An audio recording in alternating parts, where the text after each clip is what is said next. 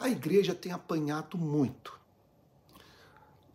Ela sofre críticas severas por parte dos que se encontram do lado de fora e também é bastante confrontada pelos do lado de dentro.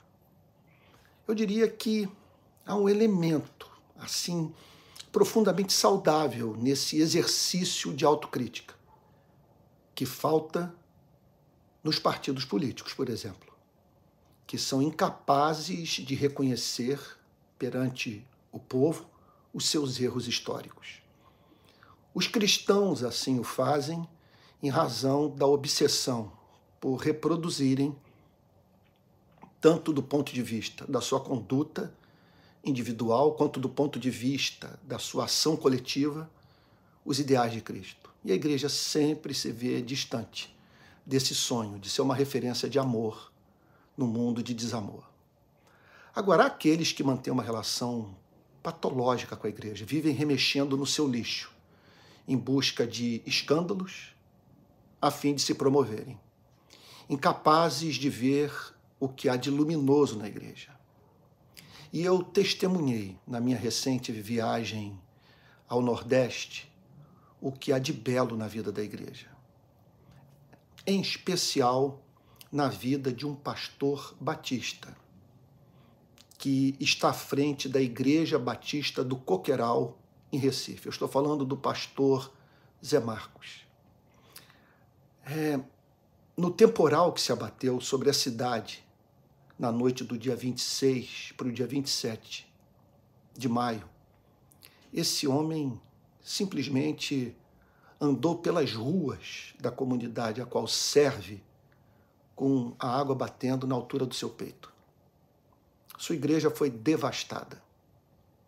Agora, o que me chamou a atenção foi o fato do pastor Zé Marcos é, ter transformado o templo da igreja no local de distribuição de, de sapato, de calça, camisa, cesta básica e alimento.